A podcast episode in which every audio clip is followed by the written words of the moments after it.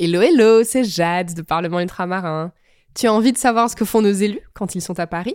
Où est-ce qu'on en est Des sujets chlordécone, vie chère, billets d'avion, mobilité, autonomie, tout ça et plein d'autres choses encore? Je te donne rendez-vous sur mon podcast Parlement Ultramarin et surtout, dis-moi ce que t'en penses. Yélé les mamailles Bienvenue dans Une chanson en histoire, le premier podcast de Lyon l'Histoire sur Tang. Je suis Valérie Anne Edmond Mariette, a.k.a. Vali, doctorante en histoire de la musique antillaise et fondatrice d'Olimon l'Histoire.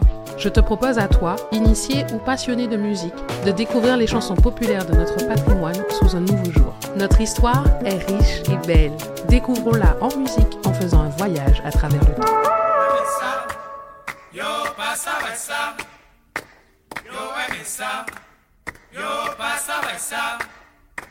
Bonjour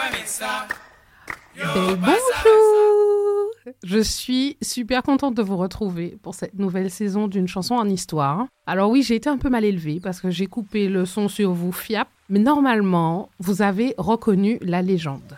On démarre avec l'orchestre Les Aiglons de la Guadeloupe et c'est un honneur pour moi, même si j'ai des petites choses à redire, mais vous le saurez dans quelques secondes. On va parler de cuisse aujourd'hui. Voilà. Maestro, jouez son.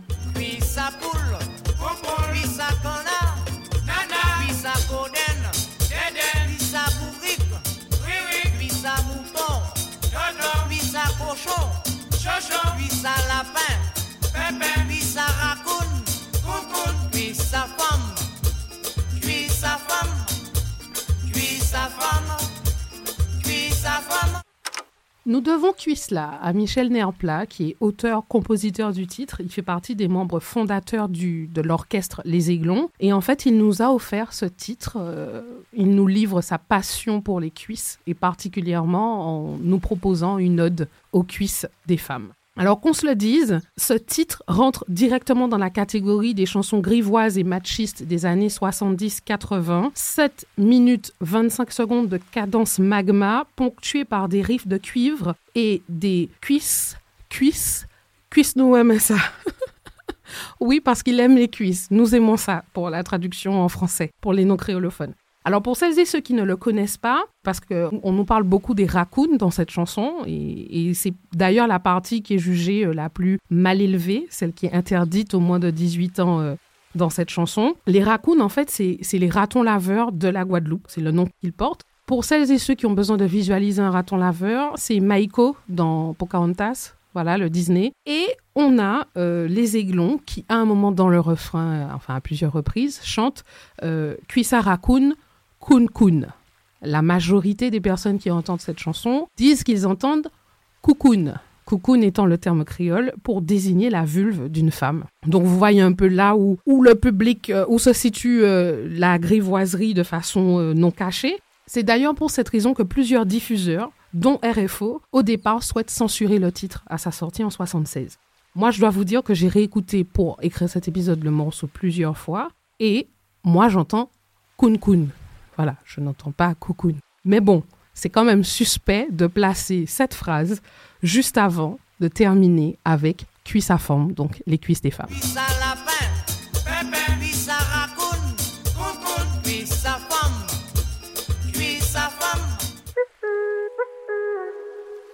C'est Michel D'Alexis, musicien guadeloupéen de génie, qui fonde en 1968 le groupe Les Vicomtes avec plusieurs compagnons de route. En 1970, pour des raisons euh, de l'ère du temps, de la vibe, de la mode, je vous détaille ça tout à l'heure, il décide de changer le nom du groupe et de s'appeler Les Aiglons de Bastère. Alors déjà, il y a un groupe euh, Les Aiglons en Lausanne, ils font du rock, ça n'a rien à voir, d'où la précision Les Aiglons de Bastère. Autre chose, c'est que les Aiglons, ce sont les petits des aigles. Voilà, et donc ils avaient cette idée d'aigle, mais ils se sont dit que les Aiglons, c'est mieux parce qu'ils font preuve d'humilité, quoi. Voilà. Euh, parmi les membres fondateurs du groupe, on a, alors là je vais vous faire une petite liste, donc accrochez-vous, ils sont nombreux. Donc comme je vous disais, Michel D'Alexis qui est au trombone, Alain et Pierre D'Alexis qui sont aux percussions et au chant, Guy Plumin à la trompette, Christian Léon à la guitare, Claude Roseau batteur, Roland Saint-Louis bassiste, Jean-Claude Saint-Louis tumbaliste, Robert Adémar saxophone, organiste Patrick Mussier, Christian Léon guitariste, Guy Palais, chanteur, et Michel Nerbla, qui est au saxophone et qui est l'auteur et le compositeur de Tuisla, dont on parle aujourd'hui. Les Aiglons sont les pionniers de la cadence en Guadeloupe. La cadence est un merengue haïtien qui est créé dans les années 60 par le musicien Werber Sico. Pour vous faire un résumé, la cadence est différente du compas, qui est créé par Nemours dans les années 50. Mais les deux font partie de la famille du merengue. Je vais vite en besogne parce que vous connaissez déjà les contraintes de temps, blablabla. Mais les aiglons s'imposent en Guadeloupe puis dans les Antilles, et là je parle vraiment de toutes les îles de l'arc comme l'un des plus grands groupes de cadence. Cette popularité va gagner l'ensemble des pays bordés par la mer des Caraïbes et le continent américain, et rapidement, ils vont devenir des incontournables, au même titre que des groupes de compas comme Tabou Combo. D'ailleurs, il n'est pas rare qu'ils se produisent sur les mêmes scènes euh, à cette période. Las Aguilas, c'est le nom euh, hispanophone des aiglons, sont plébiscités dans le monde entier. Et je souligne que leur musique est reconnaissable à travers mille grâce à leur cadence qu'ils ont baptisée Cadence Magma dans les années 70.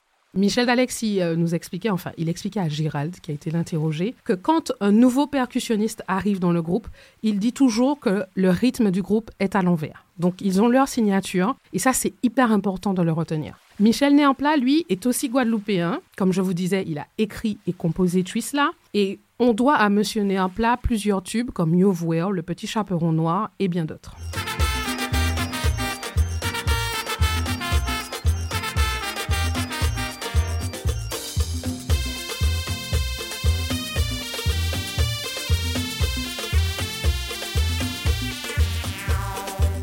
C'est trop beau. Est-ce qu'on peut tous tomber d'accord et se dire à quel point ces solos sont magnifiques? Merci messieurs, c'est de la grande musique. Michel Néamplat ramène la chanson Cuisse-là un jour en répétition entre 1975 euh, et 1976. Au départ, ses compagnons euh, le mettent à la fête. Alors, je sais que je fais un créolisme, mais c'est parce que je veux faire découvrir notre culture au monde. Je dois préciser qu'en créole, quand on veut dire qu'on se moque de quelqu'un, on dit nous qu'à mettez à la fête. Voilà. Et donc ils lui ont dit mais c'est quoi cette histoire de cuisse? Et Michel garde le cap, décide de ne pas se démonter. Les 13 fantastiques travaillent dessus et nous pondent littéralement un tube qui est créé avec ces paroles qui ne laissent aucun doute quant à la thématique qui est abordée. Le titre paraît sur le vinyle euh, Disque Vacances 1976. C'est sur cet album que l'on retrouve le titre You've donc euh, et Cuisla qui sont deux des plus grands tubes des Aiglons. Mais à côté de ça, les disques vacances sont une sorte de tradition euh, pour les productions d'Ebs. Chaque année, pour les grandes vacances, alors chez nous, il n'y a pas euh, d'été, hein, on n'a que deux saisons, donc l'été, ce sont les grandes vacances. Et donc, chaque année, pour les grandes vacances, on a ces vinyles, disques vacances qui sortent avec les plus gros hits du moment. Le vinyle des Aiglons, euh, disque vacances 1976, va se vendre à plus de 300 000 exemplaires partout dans le monde. Grâce à cette prouesse, ils deviennent le premier groupe des Antilles françaises à vendre autant d'albums avant Cassav. Et ça, c'est hyper important de le comprendre parce que si à l'époque existaient euh, ben, déjà les disques d'or, les Aiglons seraient trois fois disques d'or avec cet album. C'est juste extraordinairement fantastique. Et ça nous montre à quel point notre musique euh, peut rayonner à travers le monde. D'ailleurs, Henri Debs avait senti le truc, puisque quand ils sont venus enregistrer le titre en studio, il leur a dit c'est en tube Zotmanala. Traduction, vous avez ramené un tube.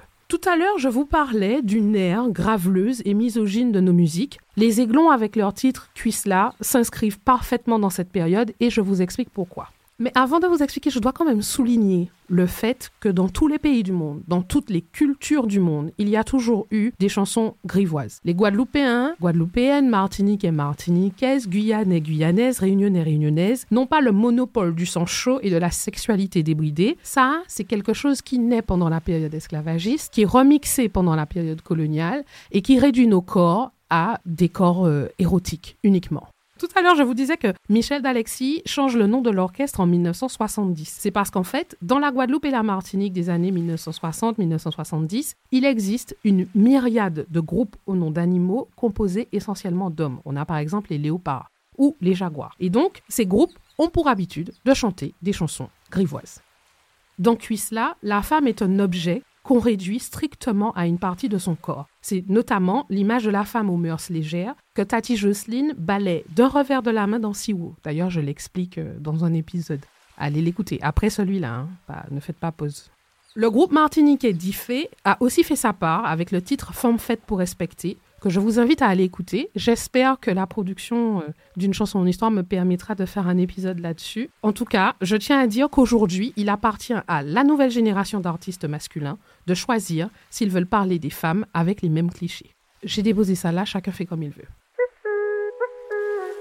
Michel d'Alexis, lors de son entretien avec Gérald, lui expliquait, et je le cite, Quand on l'a interprété pour la première fois dans une salle, on n'a rien compris. C'est dire la déflagration que cause Cuisla quand cette chanson passe à la radio, est jouée dans des fêtes ou encore est jouée en live par les Aiglons eux-mêmes. Après la réflexion de Debs en studio, les Aiglons se doutaient bien qu'ils avaient là un hit, mais je pense qu'ils n'auraient jamais pensé et qu'ils n'auraient jamais imaginé que le public adhère aussi fort et aussi longtemps à la folie de la cuisse. La foule est toujours en liesse quand l'orchestre l'interprète. D'ailleurs, il faut que dans leur programmation euh, musicale, quand ils doivent faire un concert, il faut vraiment penser à mettre leur tube, notamment Cuisla. Et généralement, ils évitent de mettre Cuisla au début du concert parce que de toute façon, à la fin du concert, comme Michel d'Alexis l'expliquait, il faudra reprendre Cuisla. Donc euh, c'est un incontournable et c'est l'un des morceaux les plus plébiscités du groupe. 48 ans après sa sortie, Cuisla fait encore danser les grands et les plus jeunes. Et je crois que c'est là, c'est dans ça que réside la clé du succès de cette chanson. Encore une fois, c'est une bande d'amoureux de la musique, du travail et surtout un public qui est conquis par cette bande fantastique et qui choisit à chaque fois de chanter cette chanson en s'égosillant et en dansant comme Jaja. Le fun fact, donc le fait amusant pour les non-initiés, c'est qu'il existe des reprises de Cuisla par des groupes brésiliens. Ils appellent cette chanson la lambada francesa oui, piti piti. C'est assez fantastique. Je viens de passer plusieurs heures sur YouTube euh, à, découvrir un monde que je ne soupçonnais pas, les gars. Le truc est tellement euh, écouté et plébiscité qu'il existe des versions en créole, donc Écoutez des lusophones euh, chanter en créole, c'est assez fantastique avec la partie raccoon, vraiment. Mais il existe aussi des versions avec une traduction de Cuisla. Donc ça vous donne un peu l'idée de comment la chanson est aimée et appréciée et comment elle est jouée notamment au carnaval au Brésil.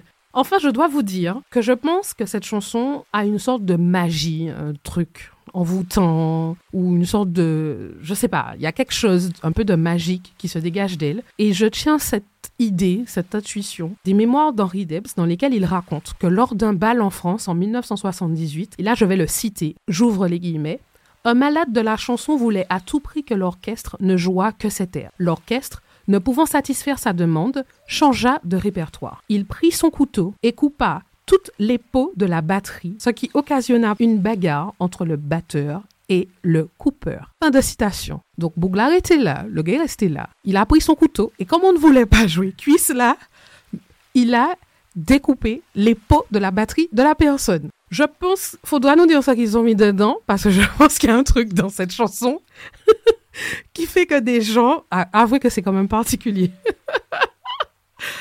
Les aiglons, et je l'ai dit tout à l'heure, sont pour moi l'une des nombreuses preuves que nos musiques n'ont pas commencé à s'exporter dans le monde avec Kassav, avec tout le respect que j'ai pour Kassav. Les gars, c'était déjà comme ça depuis la fin du 19e siècle. Les aiglons, ce sont des légendes depuis 48 ans, et c'est tout. Et vous, comment avez-vous connu Cuisla? Quelle partie aimez-vous chanter à tue-tête? Et d'ailleurs, vous êtes plutôt quoi comme cuisse? À qui ce titre vous fait-il penser? Dites-moi tout, confiez-moi à quel moment vous avez compris le vrai sens de la chanson. Moi, je crois que j'étais en Guadeloupe avec des amis et je vous avoue, humblement, mais de façon très humble, que j'étais déjà très grande quand j'ai compris le sens des paroles de Cuisla. je vous promets, c'est la vérité. Mais ça, c'est parce que j'ai un côté candide. Bref, en tout cas, racontez-moi tout. Laissez des commentaires, racontez-moi vos anecdotes, j'ai hâte de les découvrir.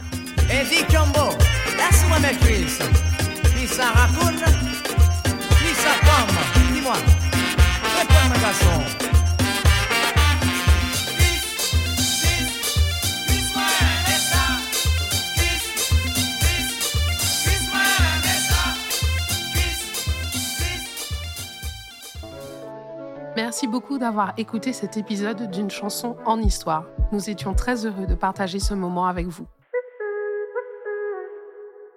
À la réchauffeur C'est déjà la fin de notre voyage à travers le temps. Si vous avez aimé cet épisode, n'oubliez pas de liker, commenter et d'interagir avec nous sur les réseaux sociaux Facebook, Instagram, Twitter, TikTok. Partagez et mettez 5 étoiles à ce podcast. C'était Valérie Anne Edmond-Mariette, et Vali, dans Une chanson en histoire, le premier podcast d'Olion l'Histoire sur TAN. Au paquet